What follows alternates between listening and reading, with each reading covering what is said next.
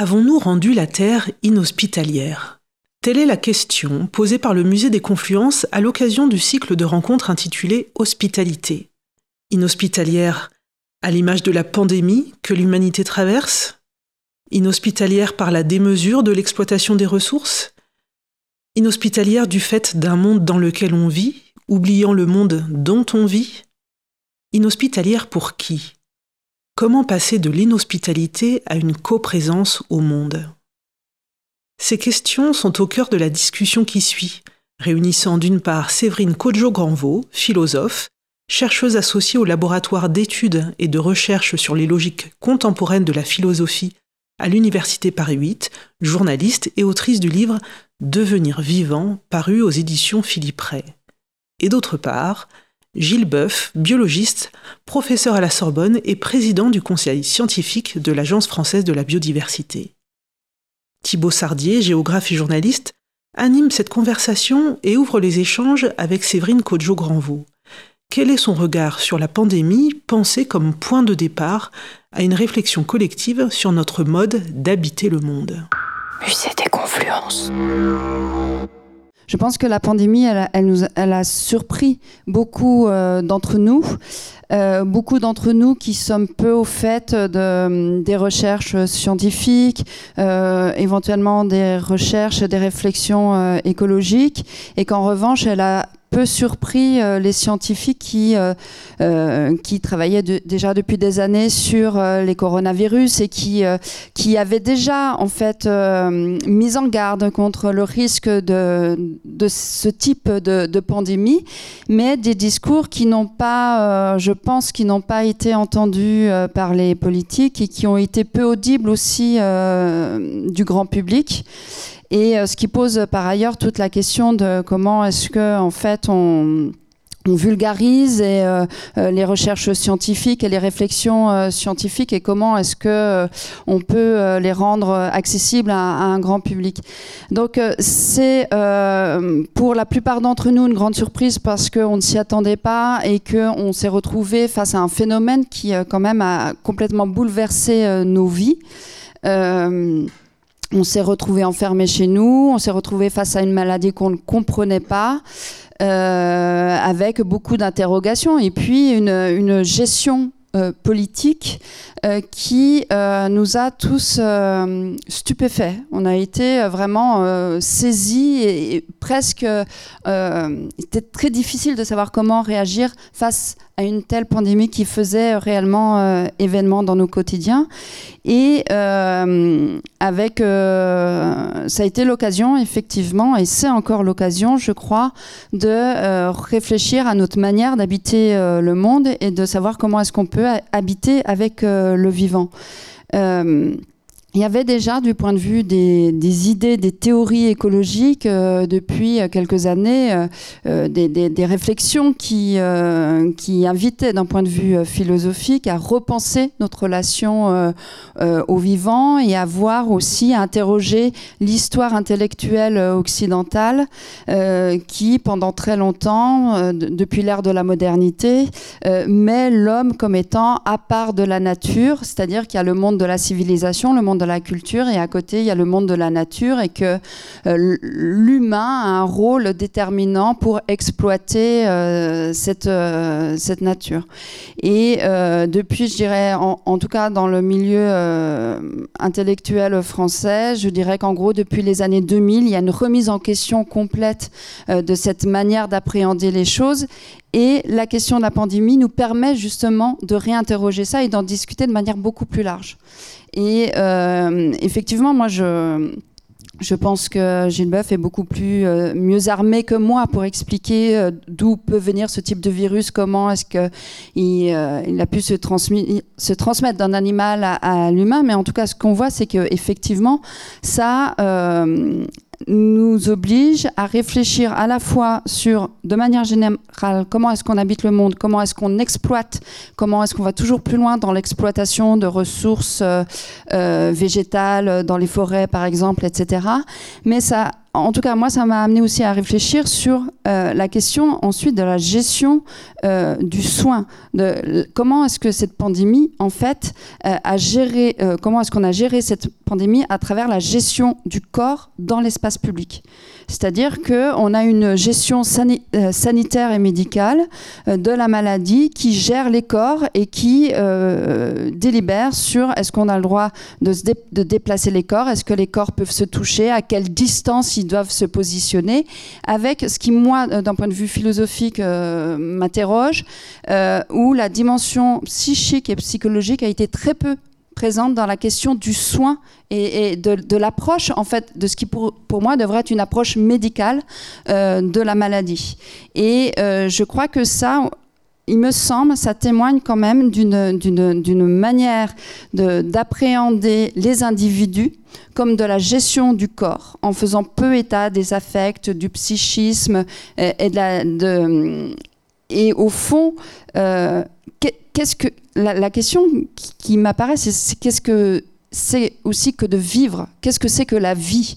Est-ce que être vivant, c'est uniquement avoir un corps en bonne santé, mais c'est ou bien est-ce que c'est intégrer de la relation sociale, de la relation humaine? Est-ce que c'est euh, permettre des échanges, de la rencontre, euh, de la sociabilité? Puisque finalement, depuis presque une année, on vit dans un monde où, les formes de sociabilité sont en régression. Et ce qui, moi, m'inquiète, par exemple, dans cette gestion de la pandémie, c'est d'avoir une gestion presque sécuritaire. C'est-à-dire qu'il faut qu'il n'y ait le moins de contacts possible, qu'on enferme les corps, qu'on euh, restreignent la liberté de circulation au nom euh, d'une vision euh, médicale et politique, en fait, une vision politique du médical et du sanitaire qui, est, qui serait euh, une vision de mettre les corps en sécurité les uns des autres. Donc on, on, a géré les corps en période de pandémie comme on gère les animaux, le non-vivant en temps normal? C'est-à-dire qu'on on a une, euh, et ça je peux le concevoir euh, face à une, telle nouveauté de, la gestion immédiate qui était une gestion uniquement du corps. Euh, il y a eu de la part des psychologues, des psychiatres, des alertes sur les effets en fait de, cette gestion-là.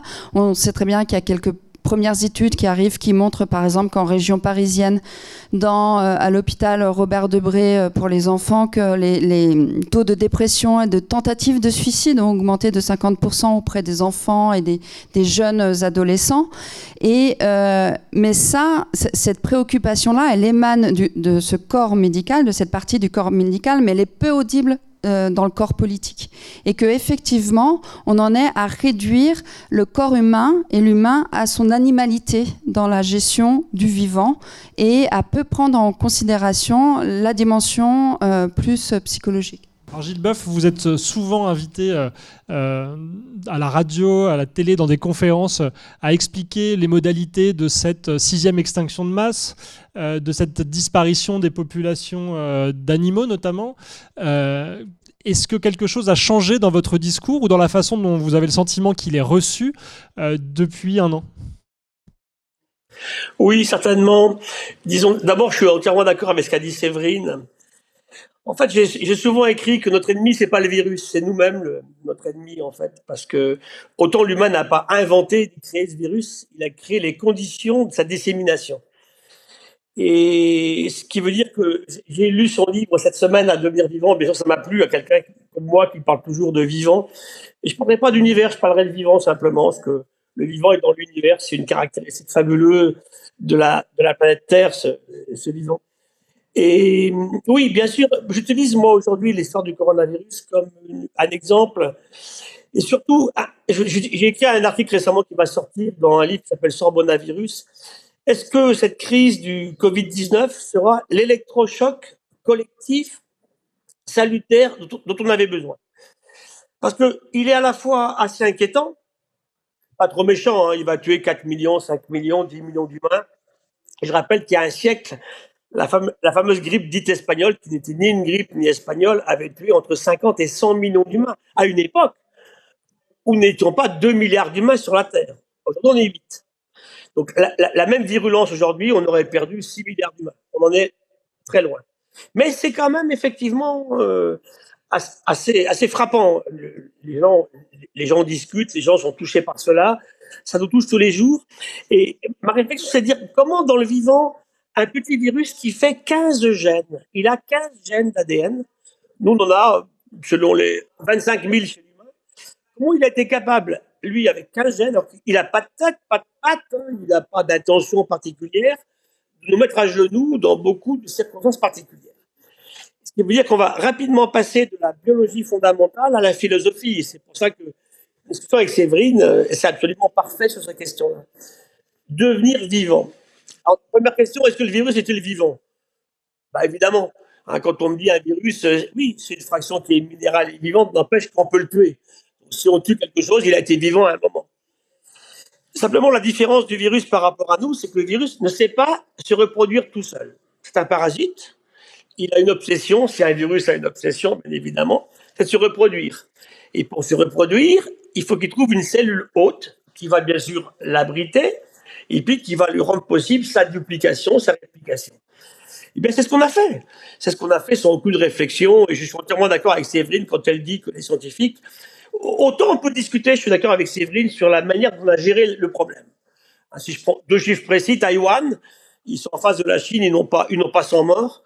Euh, nous, on va arriver, on a dépassé 100 000. Euh, Taïwan a mis une journée à arrêter les avions chinois. On a mis 100 jours arrêter les avions chinois pour des raisons économiques d'échange qu'on pourra discuter tout à l'heure.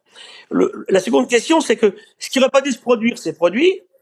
Et surtout, surtout, moi, ce qui m'a effaré en écologue, c'est la vitesse de dissémination de ce petit virus. Et c'est bien l'humain qui l'a transféré partout. Hein, les grandes pestes noires de, du IVe siècle dans l'Empire romain de Justinien, les pestes noires du Moyen Âge, tuaient la moitié des gens, hein, pour voir un petit peu. C'était vraiment très, très sérieux. Elles venaient en bateau, mettaient quelques semaines, quelques mois.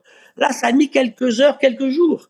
Rappelez-vous les vols de Wuhan sur Milan, hein, en Italie, où on a eu les pics, les clusters, comme on dit, en Lombardie dès le départ, dès, dès janvier, dès février 2020. Donc c'est ça qu'il faut qu'on regarde aujourd'hui avec un petit peu de recul. Alors, autant on peut discuter sur la façon de gérer, autant je me suis fâché, et là Séverine a raison, ça fait 20 ans que l'on dit tous, nous, écologues, qu'on va s'en prendre une. Hein, vous relisez le rapport du Comité national consultatif d'éthique de 2009 qui raconte ceci. Il n'y a pas que Gilles Boeuf, mais relisez ma leçon inaugurale au Collège de France de 2014, je raconte ce qui va se passer. Alors, je n'appelle pas coronavirus, ça peut être celui-là ou un autre, hein. mais c'est là que l'humain a oublié ce qu'il était. Et je suis entièrement d'accord avec Séverine, sauf que je dirais qu'on est un fragment du vivant, nous. Hein. Tout à l'heure, vous avez dit euh, le, vivant non humain. Oui, il y a le vivant humain et le vivant non humain qu'on ne respecte pas du tout. On ne pense qu'à l'humain. Hein. Homo sapiens sur la Terre, euh, on arrive à 8 milliards d'humains. Euh, on a vécu ces glorieuses. On a fait beaucoup trop de bébés, ça c'est absolument évident, hein, dans les années 50, 60, 70, 80. Et puis aujourd'hui, on est face à quelque chose où se rappelle à l'humain ça, le fait qu'il est vivant, l'humain est profondément vivant. L'humain est un morceau de physiologie animale. Hein. On respire, euh, on boit de l'eau, on mange, exactement comme n'importe quel animal. On n'est pas que ça, puisqu'on discute ensemble aujourd'hui, mais on est d'abord ça. Souvent, vous savez que je suis surtout océanographe et je raconte que, regardez votre prochaine prise de sang, et vous allez voir que vous avez dans votre prise de sang euh, sodium 145 millimoles, 142, chlorure 105, potassium 4, c'est quoi ça? C'est la trace que l'humanité est un morceau d'océan ancien, en fait. La vie est apparue dans l'océan. Qu'est-ce que fait dans un sang humain du potassium, du sodium et des chlorures? Nous sommes apparus quelque part par une cellule ancestrale dans l'océan il y a 4 milliards d'années, et puis on, s'y est diversifié. Puis on est sorti de l'océan. Et l'humain est dans le même moule, on n'est pas différent. On partage, on oublie quand même bien souvent, un tiers de nos gènes avec quoi? Les, les, microalgues du phytoplancton, les deux tiers avec une mouche, 60% avec une banane. Voilà, c'est tout. Je pense que si on se ramenait à un bébé humain qui naît, c'est trois quarts d'eau. Et ça, on l'a complètement oublié, on n'enseigne pas. Dans les meilleures écoles françaises, à, Polytechnique ou à l'ENA, encore moins, on n'enseigne pas que nous sommes un fragment, effectivement, de biodiversité du vivant, universel, de l'eau, des cellules et du sel. Voilà, c'est ça. Donc je pense que si on revenait à ça, ça nous permettrait de nous interroger sur ce qui se passe aujourd'hui. Et encore une fois, pour moi, le coronavirus, pour répondre à votre question, oui, devrait nous questionner très très précisément. Je finirai sur une histoire intéressante que j'ai lue, écrite par des femmes en plus. J'adore les femmes. Elles ont écrit un joli papier sur la myopie du désastre. Ben voilà, on est en plein dedans. Hein. en fait, on a oublié les événements du passé. Et les événements qui sont rares, on a fini par assimiler la probabilité de, de, survenue à rien. Mais c'est pas vrai. On a 20 maladies nouvelles depuis 2000. On en a 300 depuis 1940. Sur ces maladies nouvelles, les trois quarts sont des zoonoses, des maladies passées de l'animal à l'humain. Et ça relance tout le débat sur ce qu'on appelle maintenant New One Health, hein, une seule santé, où il faut qu'on regarde la santé des écosystèmes, des arbres, hein, des fleurs, la santé des animaux et celle des humains. Et en fait, je pense que le principal écueil pour moi, c'est la démesure. Hein. Tout à l'heure, je discutais avec un ami qui, est, viticulteur en Saint-Émilion et qui est chasseur aussi. On discutait justement des relations de l'humain avec cette nature. Bah, le problème, il est là. Depuis 10 000 ans, on voit un effondrement du vivant, du nombre d'individus du vivant sauvage et une explosion du domestique. 23 milliards de poulets. Il y a plus de masse de poulets sur la Terre que de l'ensemble des 10 000 oiseaux qui existent.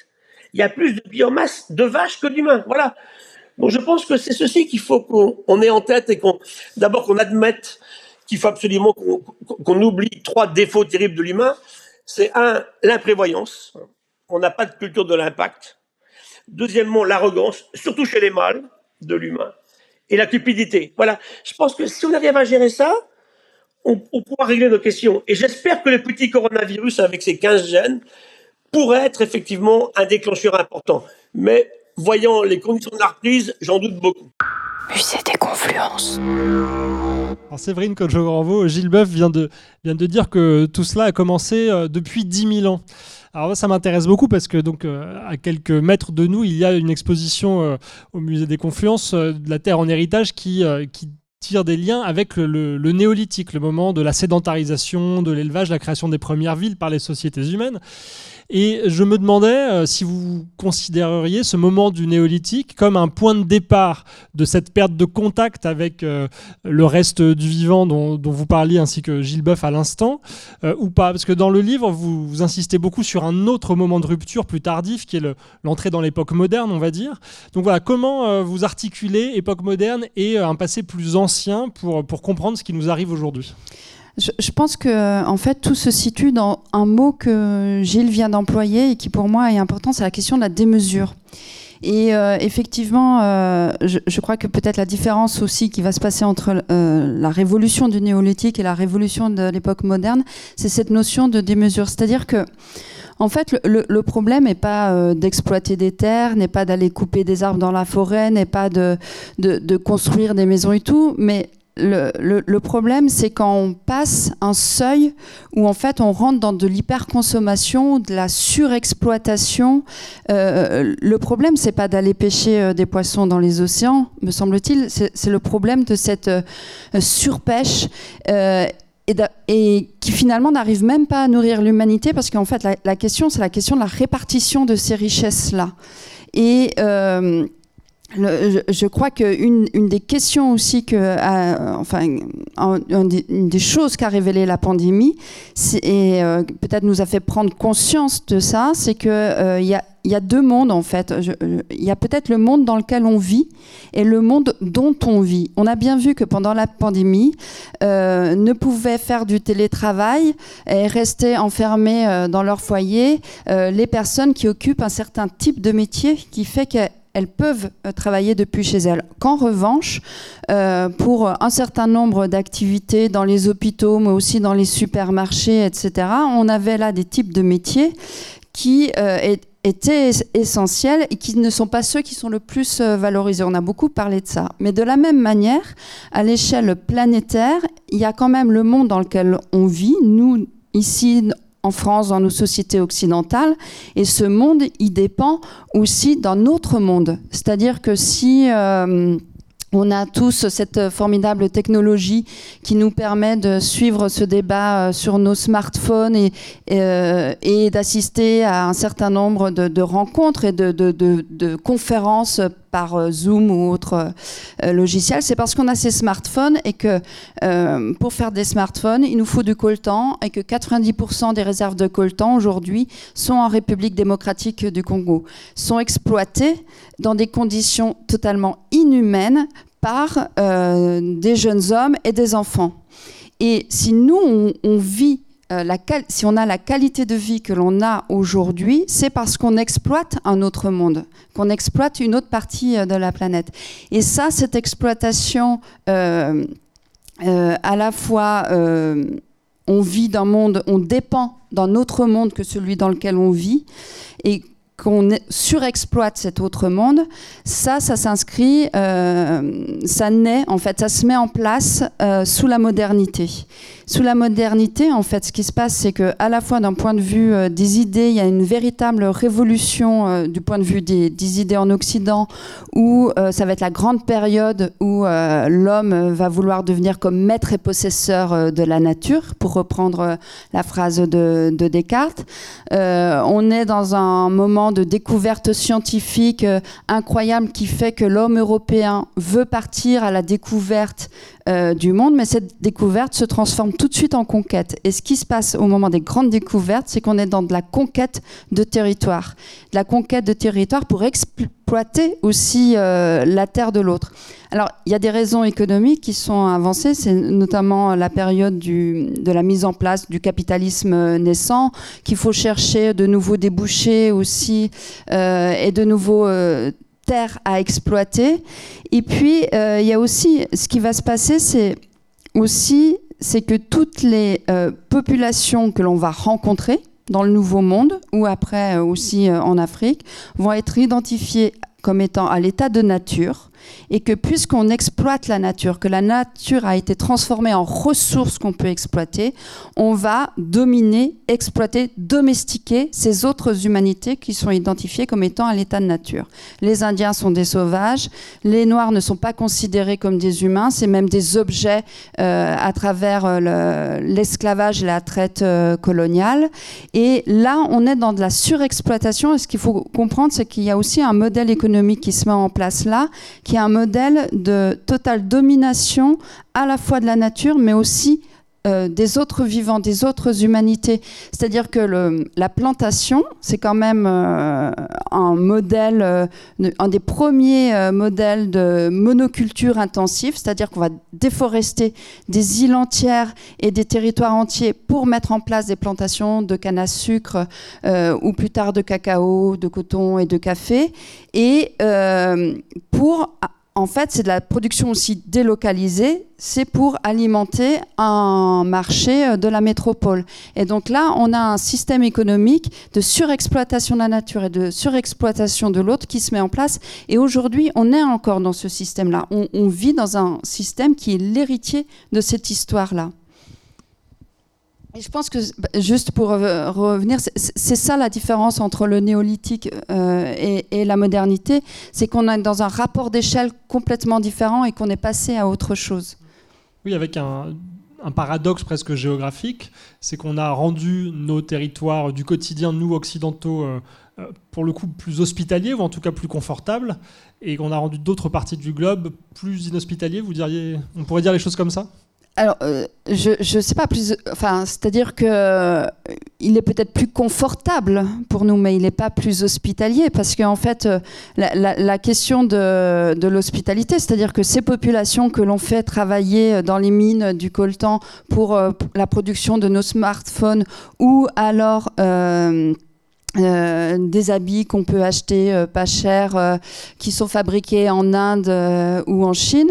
En fait, les populations qui les fabriquent, on les veut pas sur notre territoire. On va pas les accueillir bras ouverts et on va pas être hospitalier. Donc la question de l'hospitalité, ça dépend de à qui on s'adresse et qu'est-ce qu'on met derrière ça. Musée des confluences.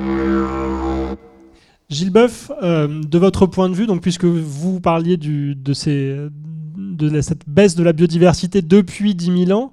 Euh, comment est-ce qu'on peut euh, voir les choses d'un point de vue chronologique? Qu'est-ce qui, change entre la révolution néolithique et l'époque moderne? Qu'est-ce qui change depuis l'époque moderne? Ce sont des rapports d'échelle C'est ça la principale différence ou, euh, il y a plutôt une, continuité dans les processus? Dans les processus, oui, mais la première échelle, c'est la, c'est la démographie. Hein. Il y a 10 000 ans, nous sommes 5 millions, 5 millions d'humains sur la Terre. Il reste plus que Sapiens. Hein. Tous les autres ont été éliminés auparavant. Les derniers Néandertaliens disparaissent il y a 30 000 ans. Il reste Homo sapiens. Bon. Et aujourd'hui, on arrive à 8 milliards. Donc c'est vrai qu'un événement qui se produit extérieur en l'an 1000 et aujourd'hui n'a pas le même impact. Et c'est là, effectivement, qu'il faut qu'on regarde ce qui se passe aujourd'hui. Quand on parle de la grippe espagnole tout à l'heure, elle tue la moitié des gens. Vous imaginez ça aujourd'hui. Donc, il y, a, une question d'échelle, puis une question aussi de géographie. Séverine l'abordait très bien tout à l'heure. En fait, lorsqu'on a commencé à avoir des soucis économiques en Europe, qu'est-ce qu'on a fait? À un coup moral et éthique ignoble, on est allé mettre en esclavage les autres. Hein. Les Amérindiens et les Africains, évidemment, bien sûr. Vous avez vu les images dramatiques hier soir? Superbe en humanité. Cette jeune femme espagnole qui prend un Africain dans ses bras Hein, qui est réfugié sur un bateau, il a coulé, il est mort de peur, il a soif, elle le prend dans ses bras.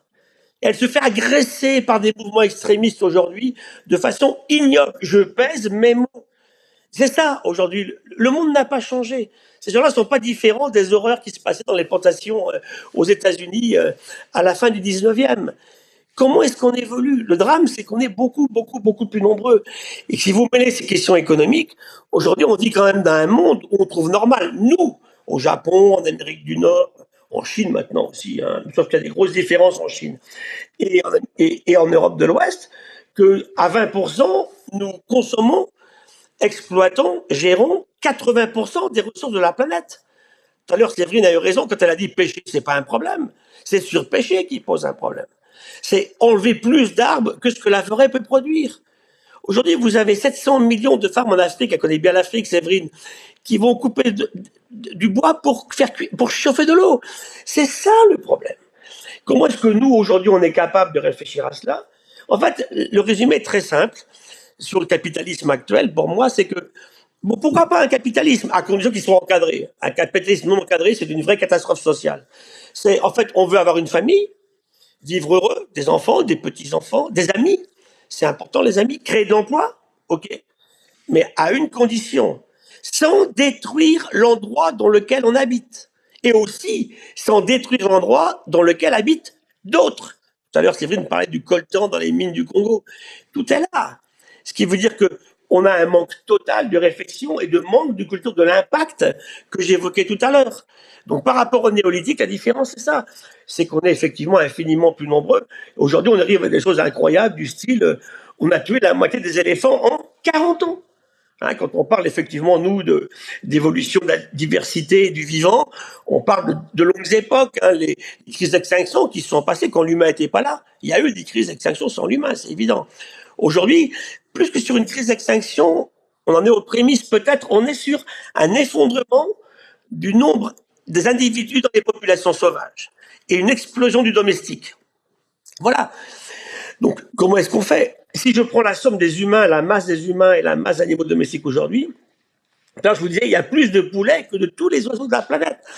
Donc, c'est là que cette démesure qu'on évoquait à l'instant avec Séverine, elle Vous savez combien volait d'avions le 20 janvier 2020, avant la crise de la Covid?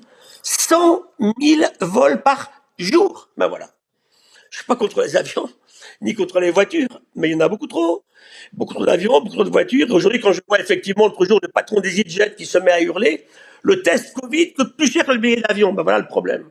Voilà la démesure. Est-ce qu'un billet d'avion doit coûter effectivement 20 euros ou 30 euros pour vous emmener à l'autre bout de l'Europe? On est sur quelque chose. Cette économie, en fait, elle a failli pour une raison bien simple. C'est qu'on ne peut plus aujourd'hui créer du profit durable en systématiquement détruisant ou surexploitant la biodiversité et les ressources qu'on évoquait tout à l'heure. On peut changer, mais il faut se dépêcher parce que chaque jour qui passe fait qu'on a de moins en moins de temps. Cette économie, elle a failli. Je terminerai en disant Einstein disait en fait comment voulez-vous résoudre des problèmes avec les mêmes mentalités que ceux qui les ont créés? Ben voilà. Comment est-ce qu'aujourd'hui on est prêt à s'adapter, à changer? Vous savez, moi qui travaille sur l'évolution depuis très longtemps, 4 milliards d'années pour la vie, elle a subi cette vie les pires avatars que vous pouvez imaginer. Elle a tout connu. Elle s'en est sortie. Elle s'est adaptée. Mais pour s'adapter, il faut changer. Ce qu'on fait toujours pas. Voilà le problème d'aujourd'hui. Juste une précision, Gilles Boeuf, dans ce que vous nous avez dit, vous avez pointé deux, euh, deux, éléments. D'un côté, le, la quantité de population, nous serions trop d'humains. Et deuxièmement, le. Non, j'ai pas dit ça. Alors, justement, c'est là que je voudrais vous faire préciser, puisque vous avez aussi évoqué le, le mode de vie des, des, des 20% d'occidentaux, on va dire. Alors, est-ce que justement, on est trop nombreux ou trop nombreux à avoir un mode de vie destructeur?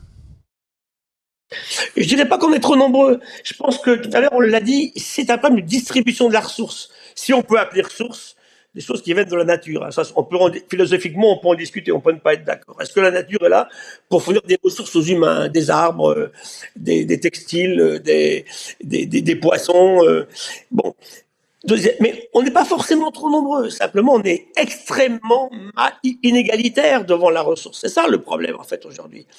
Et, ça, fait que s'accélérer. Encore une fois, aujourd'hui, on peut quand même pas dire qu'un pauvre malheureux africain du Congo coûte autant d'impact environnemental qu'un Français ou un Américain dans son mode de vie de tous les jours. C'est ça la vraie question. Donc, comment est-ce qu'on répartit beaucoup mieux les richesses, si ce sont des richesses que le vivant et la nature nous offrent, dans quelles conditions? Donc, je ne pense pas qu'on soit trop nombreux. Bon, je pense que si on, était moins nombreux, ça irait mieux. Bon, on est 8 milliards, comment on va faire hein? C'est une vraie question. Il faut s'en préoccuper. Mais aujourd'hui, me dire, par exemple, que c'est la faute des filles africaines du Nigeria qui font trop d'enfants, qui amènent des problèmes d'aujourd'hui, je suis désolé. La surpêche du thon rouge en Méditerranée ou les néonicotinoïdes n'ont rien à voir avec les femmes africaines. Donc c'est là qu'il faut qu'on reprenne tout ça à la base avec une chose très simple. Il est normal que les pays en voie de développement aient des capacités de, retour, de retour ou de venue à un bien-être particulier. Et pour ça, il faut qu'on les aide, évidemment, mais on ne peut pas abandonner ces gens à ce sort particulier. Nous, pour garder un confort certain, une ferme modèle en France, qui est pas trop impactante, bah, elle se nourrit comme de soja transgénique qui vient du Brésil, où on a détruit la forêt tropicale amazonienne. Séverine Kodjo-Granvaux, je vais vous laisser réagir à ce qu'a dit Gilles Boeuf. Et puis, euh, vous demandez aussi euh, de poursuivre les explications que vous donniez tout à l'heure sur, euh, Descartes, qui disait se rendre comme maître et possesseur de la nature, c'est un point de départ de notre rapport au, reste du monde qui est aujourd'hui problématique. Vous expliquez dans le livre aussi que bah, Descartes, avec la rationalité qu'il défendait, avait, a aussi dit je pense, donc je suis. Et vous évoquez une alternative qui est je pense, donc nous sommes. Et j'aimerais que vous nous expliquiez si l'enjeu aujourd'hui, c'est de réformer la pensée euh, moderne dont nous héritons. Est-ce qu'on peut faire ce travail-là? Est-ce qu'il est possible? Ou est-ce qu'il faut plutôt euh, chercher la table rase et aller chercher ailleurs euh, les ressources intellectuelles pour refonder notre, notre rapport au monde? Oui, je crois que ce que, ce que vient de dire Gilles Boeuf, la, la question c'est de savoir à la fois si nous avons rendu la, la terre euh, inhospitalière, mais aussi qui est ce nous ce nous, c'est pas euh, l'humanité qui aurait euh, rendu euh, la terre inhospitalière et qui aurait conduit au désastre écologique et climatique que l'on vit aujourd'hui. C'est une humanité en particulier et une activité économique produite par cette humanité-là. Et vous savez, on, parle, on parle de plus en plus d'anthropocène, qui est ce changement d'air géologique du fait de l'activité humaine. Mais c'est pas du fait de n'importe quelle activité humaine, c'est du euh, d'une activité humaine très précise qui en fait est celle du capitalisme européen qui se met en place avec la révolution industrielle et qui fait qu'on va complètement changer notre rapport à la terre et euh, notre rapport à l'exploitation de la ressource euh, de la ressource naturelle. Et Gilles, à l'instant, disait il y a aussi peut-être une réflexion euh, philosophique à avoir sur est-ce que la nature produit de la ressource? Est-ce qu'elle est là pour nous donner de la ressource? Est-ce qu'elle est là pour nous nourrir, pour nous habiller? Et ça, justement, cette question, en fait, elle, euh, elle, est, euh, elle est importante parce que euh, c'est ce qui s'est passé en fait euh, à l'ère de la modernité, notamment. J'évoquais euh, Descartes. En fait, ce qui se passe, c'est que jusque dans le Moyen Âge, pour le dire très schématiquement et rapidement, l'homme vit en communion, en enfin, en tout cas en lien. Il y a un lien organique entre l'individu et sa famille. Il, il n'est pas il ne vit pas tout seul, on n'est pas encore à l'ère de l'extrême individualisme. Et il y a un lien organique de la famille à la société, de la société à la Terre et de la Terre au cosmos, à l'univers. Et en fait, il y a vraiment un lien organique philosophique que l'on pense, on, l'humain est lié euh, à l'univers et, euh, les règles euh, naturelles, les lois, en fait, tout se comprend de ce lien-là. En fait, ce qui se passe euh, sous l'ère de la modernité, c'est d'abord que on va découvrir, et ça Freud qualifie de première grande blessure narcissique pour l'homme européen, c'est qu'on va découvrir que la Terre euh, n'est pas au centre du cosmos. En fait, on découvre l'héliocentrisme et euh, cette blessure narcissique, moi, il me semble qu'elle est extrêmement importante aussi pour expliquer, enfin pour comprendre. Je, je, crois qu'il n'y a jamais une explication pour les choses. C'est vrai que euh, l'apparition du capitalisme aide à comprendre pourquoi est-ce qu'on va conquérir des, terres et pourquoi est-ce qu'on va chercher d'autres marchés. Moi, la, question qui a été la mienne, c'était de comprendre comment, parce que dans l'histoire de l'humanité, on a toujours été à vouloir coloniser son, son voisin, aller lui faire la guerre. Mais là, c'est qu'on veut coloniser et dominer toute la planète entière. Il y, a, vraiment quelque chose de l'ordre de cette démesure. Et comment expliquer ça? Il me semble qu'il y a aussi un facteur psychologique qui est de se dire, ben, puisqu'on n'est plus au centre de l'univers et du cosmos, on va se repositionner sur la Terre et du point de vue euh, philosophique, ce qu'on observe dans l'histoire des idées, c'est qu'à ce moment-là, euh, les philosophes ne vont presque plus penser le lien de l'homme au cosmos, mais va penser uniquement la place de l'homme dans le monde, au sein de la nature. On va laisser tout ce qui est de l'ordre de l'univers et, euh, c'est là aussi qu'il y a une grande euh, coupure, une rupture entre ce qui va devenir les sciences humaines et les sciences dures. Et euh, à vouloir euh, euh, dominer, redevenir le centre du monde, donc le centre de la Terre. Et donc, c'est à ce moment-là, on transforme la nature en une ressource euh, exploitable. Ça va plus loin que ça. Ça suppose qu'on attribue à l'humanité, à l'homme, une place particulière et qui est à la fois en dehors de la nature, que la nature, elle est là pour nous servir et que nous, on est là pour la dominer. Mais euh, cette, euh, cette explication, en fait, ça va plus loin que ça parce qu'on va alors euh, instaurer une ligne de progrès entre l'état de nature et la civilisation. Et que c'est au nom de cette ligne de progrès que l'on va aller dominer et coloniser les autres. Donc ça, c'est peut-être le constat qu'on peut faire, en fait, de cette histoire-là. Maintenant, une fois qu'on a dit ça, qu'est-ce qu'on fait? Comment est-ce qu'on réinvente notre relation à la fois aux vivants, mais aussi aux autres humanités, parce que la, domination de l'un va aussi avec euh, la domination euh, de l'autre. Comment est-ce que on renoue avec euh, des, manières d'habiter le monde, mais aussi des imaginaires, des économies qui pensent l'humain au sein du vivant, comme un élément du vivant. Ce qui nous permet de, comprendre qu'on n'est pas quelque chose à part, mais qu'on est, inter, on est totalement dépendant de l'ensemble du vivant. Vous, vous évoquez le de passer le je pense donc je suis à, euh, je suis parce que nous sommes. Il y a cette très belle phrase c'est un mot dans les langues bantoues de l'Afrique centrale et de l'Afrique du Sud qui est ubuntu qui est un mot qu'on ne peut pas traduire euh, mot à mot mais par une locution qui est euh, je suis parce que nous sommes. C'est une manière en fait de, de penser à la fois notre lien social on n'existe pas sans les autres, on n'existe pas en dehors de la société. Et en même temps, on n'existe pas en dehors du cosmos, on n'existe pas en dehors du vivant. Et même, euh, mais ça je crois que Gilles peut davantage l'expliquer que moi, mais nous-mêmes, notre propre corps humain n'est fait on n'est que du nous. C'est-à-dire qu'on on est plein de, bactéries et le corps humain tient par l'activité des bactéries, des microbes, euh, etc. Et on est en empli d'une pluralité. Donc la question aujourd'hui, je crois, c'est vraiment de repenser euh, cette interrelation euh, de l'humain avec euh, avec ces autres humains, les autres humanités, mais aussi avec l'ensemble du vivant, et qui n'est pas juste Euh, parce qu'on pourrait avoir une, une lecture un petit peu New Age en disant il faut retrouver, être en harmonie avec la nature.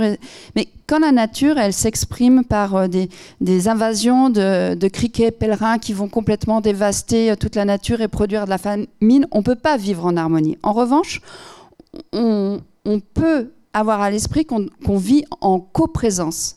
C'est-à-dire qu'on vit ensemble, qu'on dépend les uns des autres, et comment est-ce qu'on réinvestit la relation pour avoir une relation de qualité avec son environnement euh, social, humain et aussi naturel? Ce qui est le, principe au fondement de l'écologie dont je parlais en introduction, euh, avec le mot éco euh, au début. Oui, moi, il me semble que ce qu'on a perdu, en fait, c'est qu'on est, on est rentré dans une relation totalement matérielle et matérialiste avec les choses, avec les gens avec qui on, fait société normalement, et qui me semble qu'on gagnerait à à, revenir dans l'attention, être extrêmement attentif à ce qu'il y a autour de nous.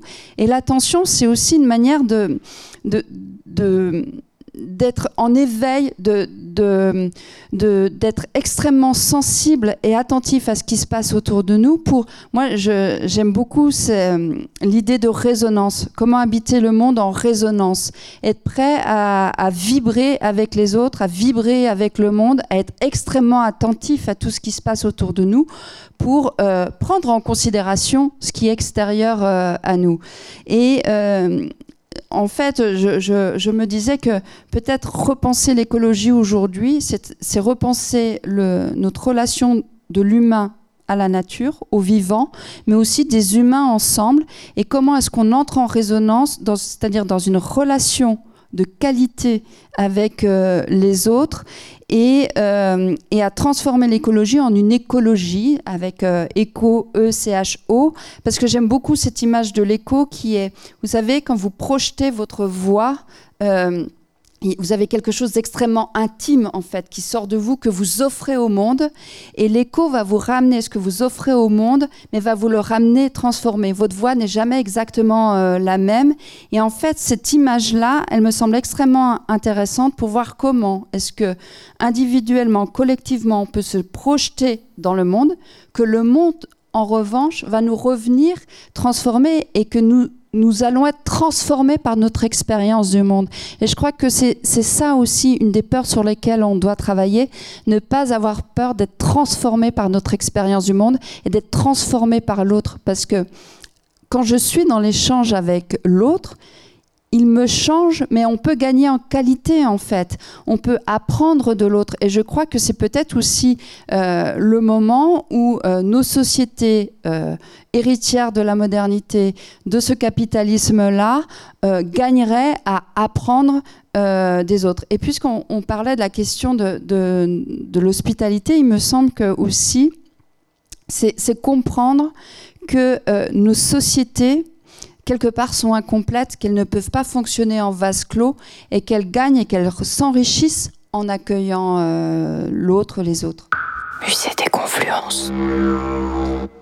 Alors Gilles Boeuf, ma question va être volontairement euh, réductrice, mais euh, puisque Séverine Cojo-Granvaux parlait de, de, sciences dures tout à l'heure, par rapport à cette perspective de, de la transformation, du changement, euh, je me demandais comment euh, les sciences naturelles euh, pouvaient s'amender, se positionner, accompagner ce changement, dans la mesure où elles sont aussi les héritières de cette pensée rationaliste qui a observé, classé, décrit le vivant en mettant des cloisons entre les espèces, entre les humains et, les végétaux, les, animaux. Alors évidemment, hein, dans des courants plus récents, on parle d'écosystèmes, on, travaille ces interactions, mais comment est-ce que la science, dans ces grandes structures, euh, est-ce qu'elle est capable voilà, d'aller rapidement vers ces transformations-là?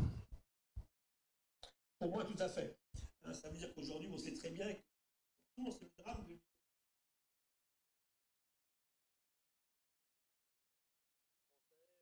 SVT, de la vie de la Terre, euh, de physique-chimie, ça colle pas. Les questions qu'on aborde ici avec Séverine depuis tout à l'heure sont totalement transversales. Euh, la résolution de l'abord de la compréhension de ce qui nous arrive. Deuxièmement, des, moyens qu'on aurait pour remédier aux, problèmes qu'on a aujourd'hui passent par des mathématiques, évidemment. de la physique, de la chimie, de la biologie, de l'écologie, mais évidemment aussi par de la sociologie, de l'anthropologie, de la géographie et de la philosophie. Hein, on ne peut plus aujourd'hui. Je suis très proche d'Edgar Morin parce qu'il a, il a une pensée que j'aime beaucoup. Je lisais encore cette tweet de ce matin. Ce, bonhomme va avoir 100 ans dans quelques semaines. Hein. Relisez les tweets de ce matin. On est en plein dedans. Et il dit en fait, le problème ne vient pas de la frénésie de la connaissance scientifique ou technologique. Il vient de l'usage que l'on en fait. Et ça relance le débat par rapport à ce qu'on disait tout à l'heure depuis Descartes. Donc oui, bien sûr. Et aujourd'hui, comment est-ce qu'on passe de l'un à l'autre? On, ne résoudra pas les problèmes que l'on a sans spiritualité. Rien à voir avec la religion, on est bien d'accord. Hein. c'est quand je mets spiritualité, c'est un ensemble de réflexions sur ce qu'on est. Je vais revenir à un penseur que j'aime beaucoup, s'appelle Sri Aurobindo. 1915, il n'y a pas d'écologie et pas d'écologisme à l'époque. Il dit l'humain ne pourra pas s'en sortir face à la transformation radicale qu'il a entraînée autour de lui, sans lui-même, au sein de lui-même, une transformation radicale. Pour un écologue et un biologiste comme moi, ça veut dire une métamorphose. N'ayons pas peur des mots. Hein. je vous disais, le vivant s'est adapté parce qu'il a changé.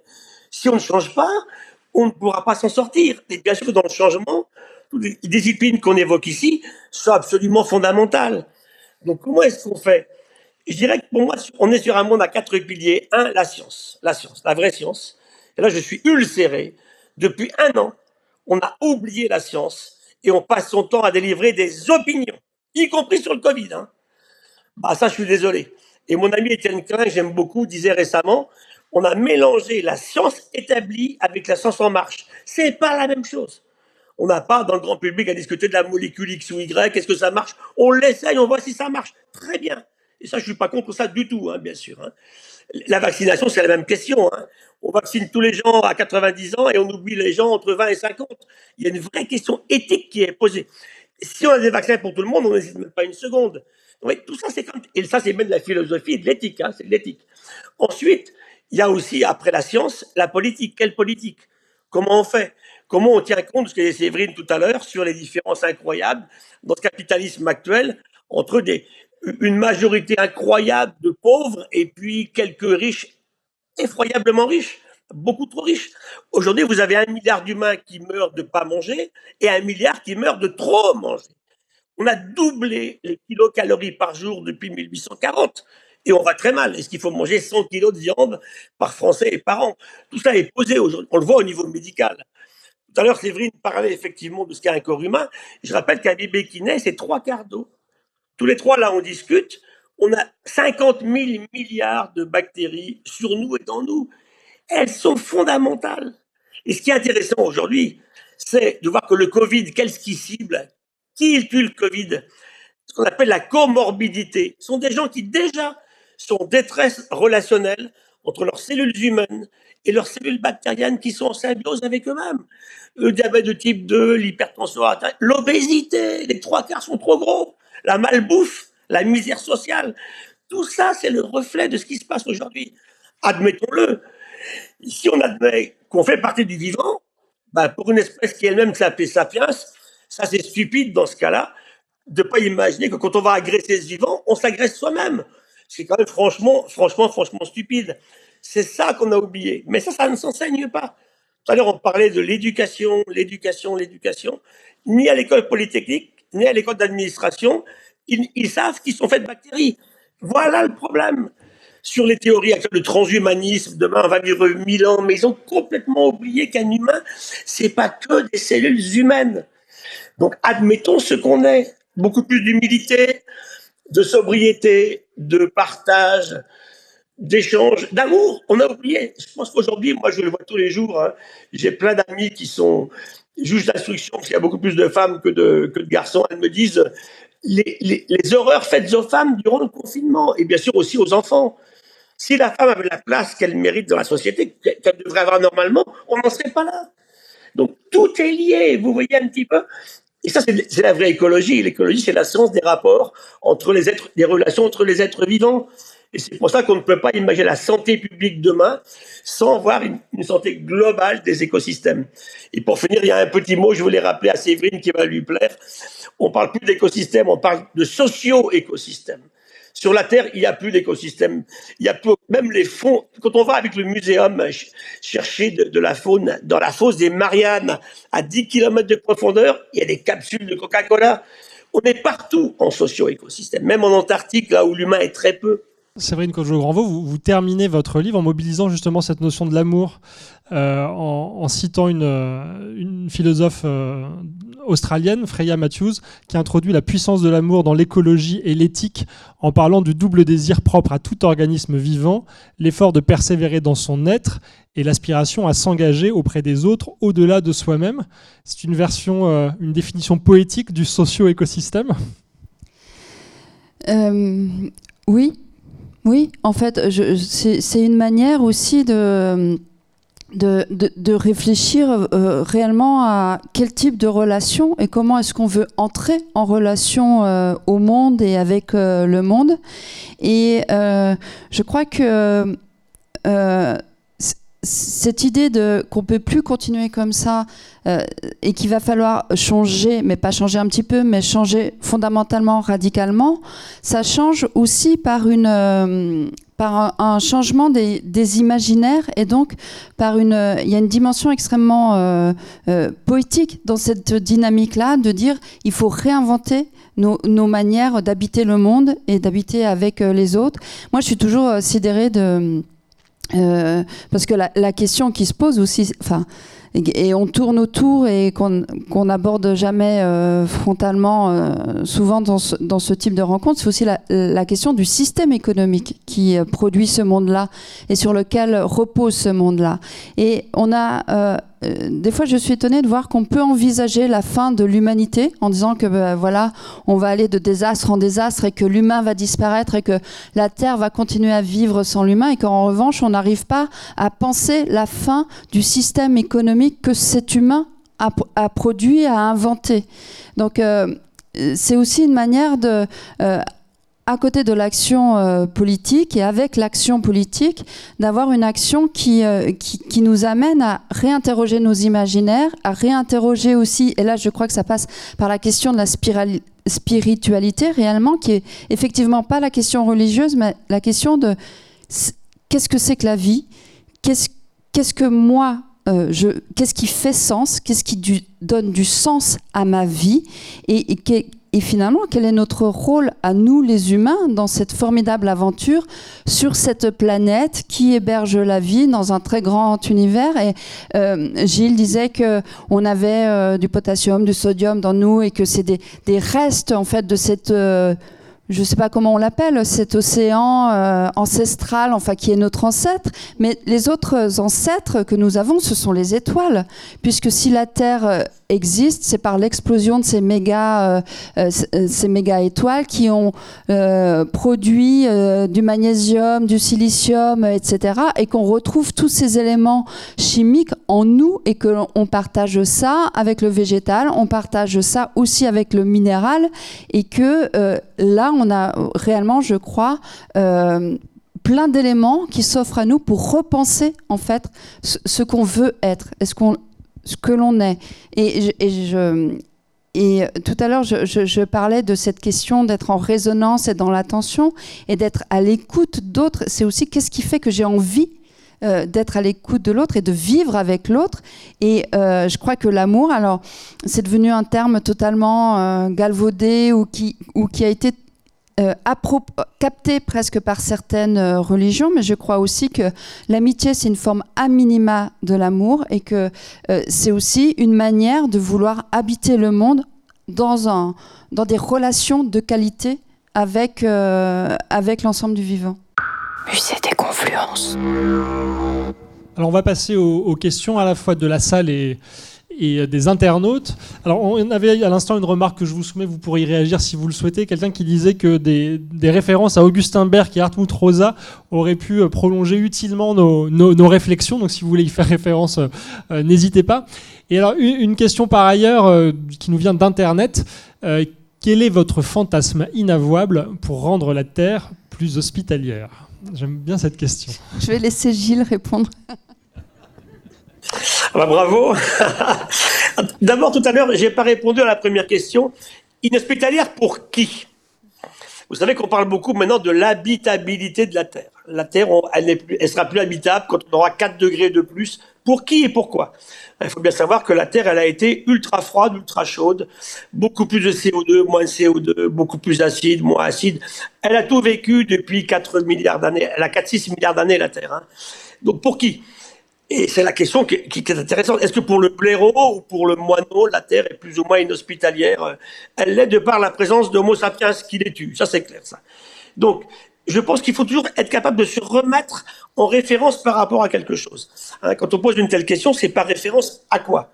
Donc aujourd'hui, et tout à l'heure Séverine l'a bien dit, quand elle a parlé des modes de vie des pays développés, euh, le Japon, euh, la Chine maintenant, mais la Chine c'est tellement disparate entre les ultra pauvres et les ultra riches, la Russie aussi, hein.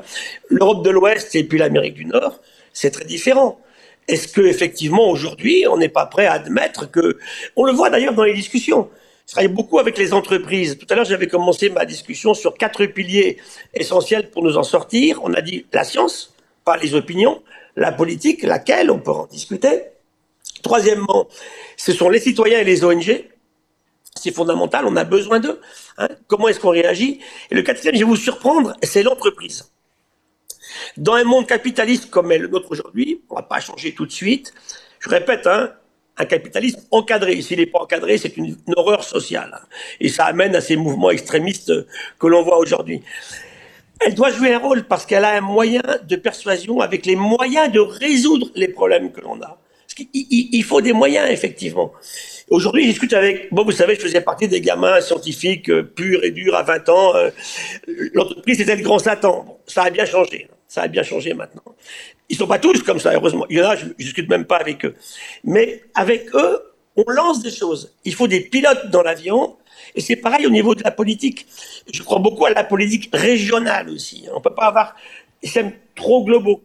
Et comment est-ce qu'on passe d'une réserve naturelle locale Je préside une réserve naturelle dans les Pyrénées, très bien je la regarde comme la prunelle de mes yeux, ben elle change, elle change pas parce qu'on tue des animaux dans ma réserve, parce que le climat change, parce qu'il y a 15 000 camions par jour au col du Pertus qui amènent de l'ozone sur ma forêt. C'est ça qu'il faut qu'on regarde. Donc pour répondre à, votre question, c'est le changement, il, se fera, il se fera à ce là mais c'est une véritable métamorphose. Hein. Prendre conscience de ce qu'on est, beaucoup plus d'humilité, du partage, et puis je pense que dans de telles conditions, on sera capable de faire quelque chose. Est-ce que le Covid va nous y aider? J'aimerais bien. Parce que si on n'est pas capable de tirer parti de ça, on va s'en prendre une autre. Peut-être que la prochaine naturelle est jeune. Mais comme on est parti, si on reprend comme avant, c'est ce qui va se produire. Alors, est-ce qu'on est là pour coller la trouille aux gens? Le climat fait peur, le changement climatique. L'effondrement du vivant, pas du tout. On n'a pas peur des coccinelles qui s'en vont, des papillons. Euh, ben, c'est aussi important. Qu'est-ce qu'on mange? Revenons sur ce qu'on on ne mange que du vivant, on ne coopère qu'avec du vivant. Tout à l'heure, on a dit, franchement, sans, le, sans levure, il n'y a pas de fromage, il n'y a pas de bière, il n'y a pas de pain, il n'y a, pas de vin. Alors, ramenons-nous à ce qu'on est, une fraction vivante. Et en plus, tout à l'heure, Séverine l'a bien dit, l'humain est une fabuleuse ode à la biodiversité, de par sa constitution. Et vous ne m'aurez pas comme ça, euh, Gilles Boeuf, votre fantasme inavouable alors? Ah oui, mon fantasme, bah, on l'a dit, hein, retrouver beaucoup plus d'amour, hein, d'amour du prochain, d'échange, de respect, de tolérance. Euh, et surtout, je veux dire une chose importante. Hein. D'abord, j'ai un fantasme très technique, c'est ramener des sciences de la vie et de la terre au lycée. On est en train de nous les assassiner, ces sciences. Ça sera maths, physique ou lettres. C'est horrible. Parce que pour nos gamins, il nous faut un double aspect, la connaissance, mais l'esprit critique pour ne pas rentrer dans les fake tous divers et variés. Et mon fantasme, c'est effectivement qu'aujourd'hui, euh, on accepte globalement, tous ensemble, de suffisamment changer pour qu'on puisse adapter. Et pour ça, il faut beaucoup plus de sobriété. Et puis, on peut prendre l'avion. Un très beau voyage avec sa copine tous les ans, c'est bien, mais pas toutes les semaines à l'autre bout de la planète quel, regard portez-vous sur les mouvements de, désobéissance civile euh, qui peuvent exister? Et la deuxième, connaissez-vous Avez-vous des exemples à donner de, personnes ou de groupes qui ont véritablement euh, changé euh, leurs imaginaires et leur, vision du, monde?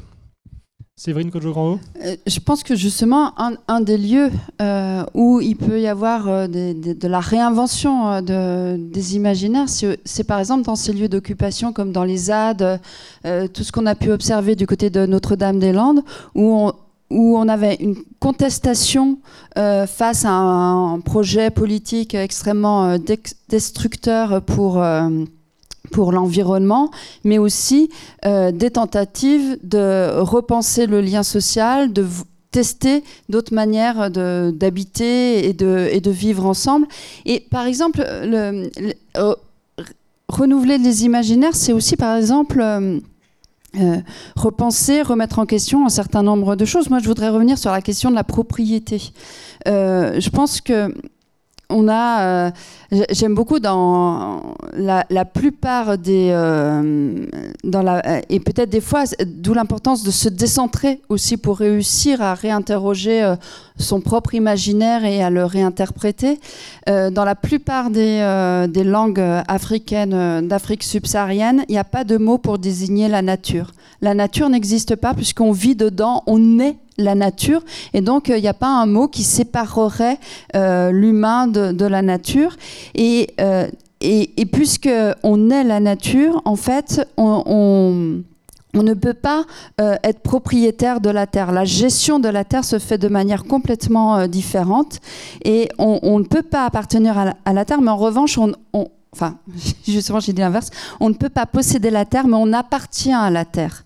Et puisqu'on appartient à la terre, on doit la préserver. Et le rôle de, dans beaucoup de sociétés animistes, le rôle de l'humain, c'est justement de régénérer euh, le vivant. C'est-à-dire que euh, on ne prélève de la nature du vivant que euh, ce dont on a besoin est toujours en deçà de ce que la nature et le vivant euh, offrent, produit. Et euh, on a un rôle de réflexion. Alors ça peut passer aussi par euh, un travail à la fois spirituel, de la ritualisation, etc. Et puis c'est aussi, et ça, je pense que c'est, enfin, on le saisit très bien, c'est repenser ce que sont les communs et comment gérer les communs. En fait enfin qui ont, qui ont disparu à l'époque moderne précisément. Exactement. Et aujourd'hui comment est-ce qu'on fait pour recréer du commun et, et, et, en fait on doit faire de la mise en commun. Est-ce que euh, on a le droit de s'approprier de l'eau? Est-ce qu'on peut avoir des compagnies privées qui, qui, exploitent et qui gèrent et qui nous facturent de l'eau Ou est-ce qu'on estime que l'eau est un bien commun? Et puis on a un autre type de gestion des communs, c'est les communs négatifs aussi. Qu'est-ce qu'on fait de tous nos, déchets euh, euh, extrêmement euh, contaminants pour les sols? Est-ce qu'on continue d'envoyer nos ordinateurs usés remplir les décharges du Ghana? Où euh, là, vous avez des humains qui vivent au milieu de ces déchets toxiques, ou est-ce qu'on décide que ça aussi, c'est notre commun euh, négatif et qu'on doit aussi gérer ce type de commun-là? Gilles Boeuf, un mot? Oui, simplement, moi je suis enseignant. Hein. Et je crois qu'il est grand temps qu'on réagisse beaucoup plus fort que ce qu'on fait aujourd'hui. Donc pourquoi pas ces mouvements euh, que vous évoquiez, sans violence, hein, parce que la violence n'a jamais résolu quelque chose. Je vois mes jeunes étudiantes à Sciences Po, à Paris par exemple, hein, qui sont très proches des mouvements On est prêt pour le climat et maintenant pour la biodiversité. Croyez-moi, je suis un petit peu la formelle quelques secondes, que ce soit à l'agro, que ce soit en médecine, dans les écoles vétérinaires, euh, à l'université, Aujourd'hui, si on ne s'occupe pas de notre jeune, nos jeunes, ils vont se radicaliser. Hein, parce que on est sur quelque chose où, je suis désolé, on n'est pas à la hauteur des enjeux qu'on a là dans nos réponses. Donc c'est à la fois, effectivement, on l'a dit, un monde politique et puis un monde social qui doit évoluer. Tout changement environnemental, qu'il soit climatique ou lié au vivant, a un impact social. Et ça, on l'a complètement oublié. Quand vous vous rendez compte qu'en France, au début du mouvement des Gilets jaunes, on a voulu leur faire croire que c'était l'écologie leur problème. C'est dramatique parce que les premiers qui vont payer les frais de, de, ce qui se passe aujourd'hui sont les pauvres, toujours pareil. Donc c'est là effectivement que il faut que tous collectivement on réagisse. Donc oui, tous les mouvements sont encore une fois pour moi tant qu'il n'y a pas de violence, ça me gêne pas. Et quand j'écoute ces jeunes activistes là qui disent des choses, tant qu'elles ne diront pas de bêtises scientifiques, je les soutiendrai. Alors, dans la mesure où ce sont les pangolins qui nous ont transmis le virus, y a-t-il un risque pour que nous transmettions euh, des virus euh, aux animaux en retour? Gilles Boeuf. Ah Ah bah oui, bien sûr, c'est connu. On, en a eu plein. on ne croit plus que c'est le pangolin. Hein. Au début, on l'a cru parce qu'il y a papier chinois en mars 2020 qui parlait du pangolin avec des séquences assez proches. Ce qui est très clair, ce qu'on peut dire aujourd'hui sur le coronavirus, c'est un virus de chauve-souris. Ça, c'est clair. Il n'a pas été inventé par un labo. Après, je n'exclus pas qu'elle vienne du Yunnan, donc de la partie sud-est de la Chine, donc pas de Wuhan du tout. Donc, ils ont, alors, il y a deux solutions. Ou bien ils ont ramené des, chauves-souris vivantes quelque part dans la zone de Wuhan, d'où est parti le problème. Mais nous, on a retrouvé des coronavirus dangereux au Cambodge, au Laos aussi, depuis 20 ans, hein, quand on fait des missions euh, en Asie du Sud-Est. Ce qui est possible aussi, c'est que quelqu'un ait ramené ses chauves-souris, les manipuler dans un laboratoire, ait été malade et ait pu diffuser effectivement le virus un virus chauve-souris passé par un autre hôte. En tout cas, si c'est pas celui-là, depuis, depuis 20 ans, on connaît une dizaine de maladies nouvelles. Il y a eu le SARS-CoV-1, il y a eu le SRAS, il y a eu le, comment, les Nipah, il y a eu plein de maladies qui sont passées d'animaux sauvages à des animaux domestiques et aux humains. Un coup, c'est le dromadaire, un coup, c'est le cochon, un coup, c'est la civette masquée, un coup, c'est les visons. Donc, c'est sûr qu'il faut arrêter ces pratiques aujourd'hui de mettre en même temps des choses qui ne devraient pas être ensemble à des quantités de, je dirais, d'intensification incroyables. Hein. C'est ça le problème. Et puis c'est vrai que si on continue à détruire la biodiversité et qu'on ouvre les forêts du Gabon, eh bien Ebola est beaucoup plus dangereux que le SARS-CoV actuel. Merci Gilles Boeuf. Euh, Séverine Cojo-Granvaux, pour conclure et, reprendre la, première question qu'on a, qu'on a eue dans la salle sur les ZAD, à Notre-Dame-des-Landes, il y avait une formule intéressante qui était Nous sommes la nature qui se défend. Euh, est-ce que vous pourriez nous dire, ce que, pour conclure, ce que vous pensez de cette euh, phrase et comment elle résonne avec. Oui, je la trouve très juste. Elle est très très, juste, cette phrase. Nous sommes la nature, de même que nous, nous sommes l'univers. il y a vraiment un lien de continuité physique, matérielle. Et je pense que changer nos imaginaires, c'est aussi d'accepter qu'il y, a un lien physique, spirituel avec cette nature et, et avec l'univers. juste, peut-être pour revenir aussi un petit peu sur la question précédente, ce qui, ce qui est intéressant, c'est que souvent, euh, il y a beaucoup de tentatives locales, des micro-tentatives d'invention, de, réinventer pour répondre à des problèmes locaux. Et moi, enfin, en dehors, euh, avant d'attendre qu'il y ait la grande révolution qui renverse ce système euh, capitaliste, je crois beaucoup à ces tentatives de répondre localement à des problématiques locales, avec de la réinvention locale, parce que localement, il y, a des gens qui vivent des réalités qui ne sont pas euh, nécessairement celles euh, de, de, la localité d'à côté, etc. On a un problème général qui est le grand système économique et politique dans lequel on vit, mais après, ça se traduit différemment localement. Et je crois que ça, c'est une des grandes leçons aussi de ce qui se passe sur le continent africain aujourd'hui. C'est que pendant très longtemps, enfin depuis l'époque coloniale, on a voulu imposer un système civilisationnel, une économie euh, produit de la culture européenne pour l'appliquer euh, localement avec tous les désastres euh, que, que l'on connaît aujourd'hui. Et en fait, aujourd'hui, on a des grandes institutions internationales comme la FAO, donc, qui dépend des Nations Unies pour l'agriculture, l'alimentation, etc., qui se rendent compte que, en fait, les populations... alors, il y a des études qui ont été faites sur les populations agro-pastorales euh, de l'Afrique euh, sahélienne, que ces populations sont beaucoup plus résilientes face au changement climatique quand euh, on leur laisse gérer leurs problèmes elles-mêmes. C'est-à-dire que ces, populations, elles vivent là depuis toujours, elles connaissent leur terrain, elles ont une connaissance beaucoup plus fine que ce qu'on pourrait croire, même que ce que peuvent avoir certains scientifiques occidentaux. Je donnerai juste un exemple. Nous, on parle souvent, on dit qu'il y a une saison sèche, il y a une saison humide pour ces localités.